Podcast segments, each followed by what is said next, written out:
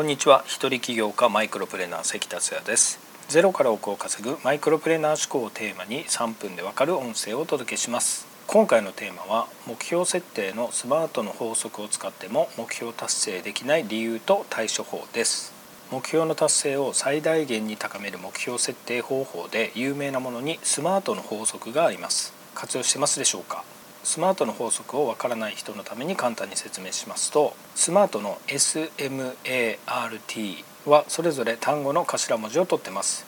それぞれの意味は S が具体的であること M が客観的に測定できること A が達成可能であること R が結果重視であること T が期限付きであることになります。これに基づいて目標設定をすると目標の達成を最大限に高めることができるということです。例えば海外旅行に行きたいとします。単に海外旅行に行きたいだけでは叶いませんよね。これをスマートの法則に基づいて目標設定をするならば今年の9月1日から8日まで夫婦2人でセブンに行く。シャングリラのシービューの部屋に7泊する。飛行機代は2人で15万円。ホテル代は42万円。という感じで具体的に日時などを決めて達成可能な目標にしていくわけです。ただこのようにスマートの法則を使っても実現できないという人もいます。その原因はなぜかというと動機づけが足りないためです。旅行に行くには飛行機のチケットを取ったりホテルを探して予約したり日程の計画を立てたり持っていくものの準備をしたりなど割と面倒な作業がいくつもありますよね。またもし予算が足りなければお金を稼いだり貯めたりもしなければなりません。モチベーションが湧かないとなかなか行動に移せないのが人間です。行動に移すには動機づけが必要です。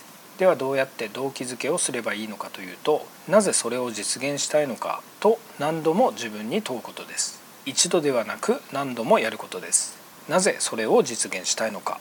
先ほどの例の場合はなぜ海外旅行をしたいのか。なぜセブンに行きたいのか。となります。モチベーションが湧いてない状態だときっと最初は楽しそうだからというような浅い答えが出てくるでしょう。そこで何度も自問することによってもっと深い動機が出てきます。例えばなぜ楽しそうと感じるのかとさらに質問して自分の深い本音を聞き出すのです。するとセブンに行って帰ってきたら友達に自慢できるからとかインスタ映えする写真を撮っていいねをたくさんもらいたいから海外に行ったらモテそうだからこのように人に言えない答えが出てくるかもしれません。でもそこが本当の動機づけでありあなたを行動に移すことができる理由なのです。人は自分のことを知っているようで意外と知らないものです。だからどうしても実現したい夢があるならばなぜそれを実現したいのかと何度も何度も深く深く自分に質問して明確にされることをお勧めします。今回は以上です。最後までお聴きいただきありがとうございました。この音声がためになったらシェアなどしていただけると嬉しいです。それではまた明日。